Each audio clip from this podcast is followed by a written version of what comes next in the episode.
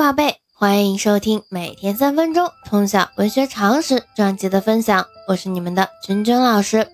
那在上一期的介绍当中呢，君君老师向大家介绍了南宋著名的词人、音乐家姜夔，并且呢，我们也知道姜夔他被别人比作词中老杜，他同时呢也是南宋江湖词派的代表人物之一。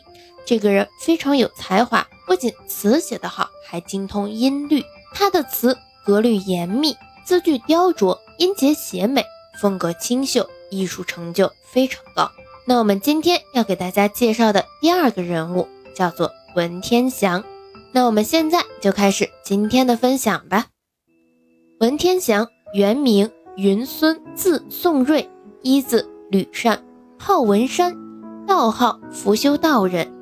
江西吉州庐陵人，南宋杰出的民族英雄和爱国主义诗人，抗元名臣，与陆秀夫、张世杰并称为宋末三杰。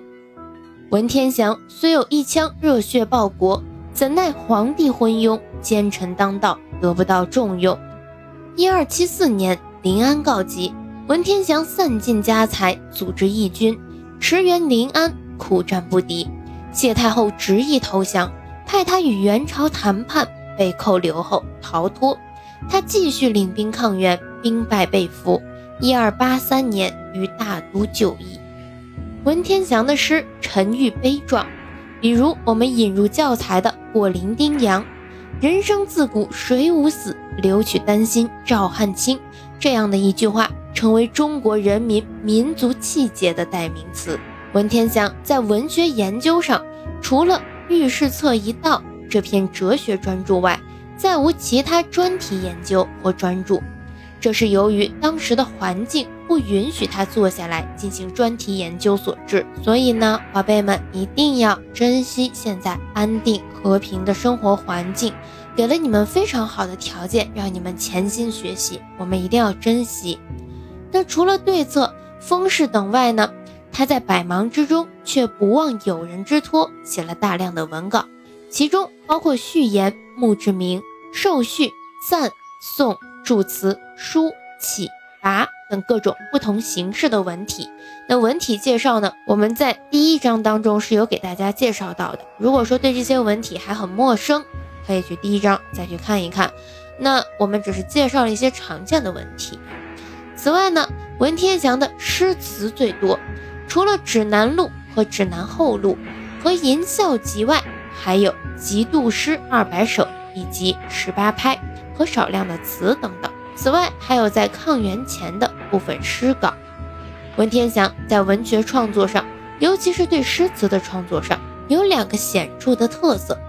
这两个特色即分为前期和后期两个阶段。所谓前期，指的是赣州奉诏秦王开始。至夜走真州这个阶段，当时虽然南宋小朝廷处于多难之秋，朝廷执政者又是昏庸利禄之辈，但是文天祥自己积蓄了兵丁，他们是自己乃果恶粮拉到军营中的，是一支爱憎分明、具有战斗力的队伍。因此，在文天祥的心目中，复兴南宋和收复失地有望。这一时期写的诗歌特点是清新明快、豪放，感情特别丰富浓郁，常以饱满的战斗精神勉励自己，使人读之如饮玉香的葡萄美酒，沁人肺腑。这段时间，文天祥写的诗篇较多，内容大都振奋人心，可以说是两个特色时期的中间时期，亦是过渡时期。到了福安之后，情况起了根本性的变化。皇帝仍被陈宜中等人把持。这一时期，文天祥在诗词写作上开始显露出后期阶段的特色，大都有对人生旅途多艰难险阻、未尽人意的感叹。特别是在祥兴二年二月六日，张弘范集中军力破崖山，强制文天祥与之随船前去。文天祥坐在另一舟中，看到宋军被元军打败的惨景。心中犹如刀割，乃作长诗以哀之。文天祥这一阶段写的诗词，既悲壮沉痛，又秀于典雅。那我们对文天祥的介绍就到这里。大家知道他是非常杰出的民族英雄、爱国诗人，以及呢他的代表作品选入教材的，比如《过零丁洋》啊，这些有知道就可以了。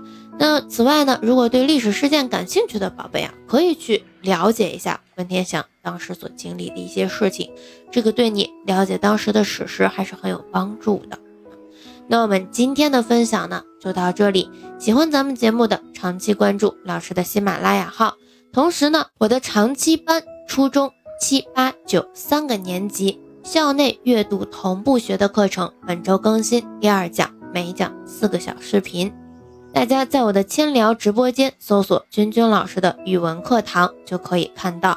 那这个名字呢，和我现在的。喜马拉雅号的名字是一致的，为了避免大家找不到啊，所以我专门换了名字，头像也是和喜马拉雅号的头像是一致的，大家直接去找就 OK 了。那我们明天见。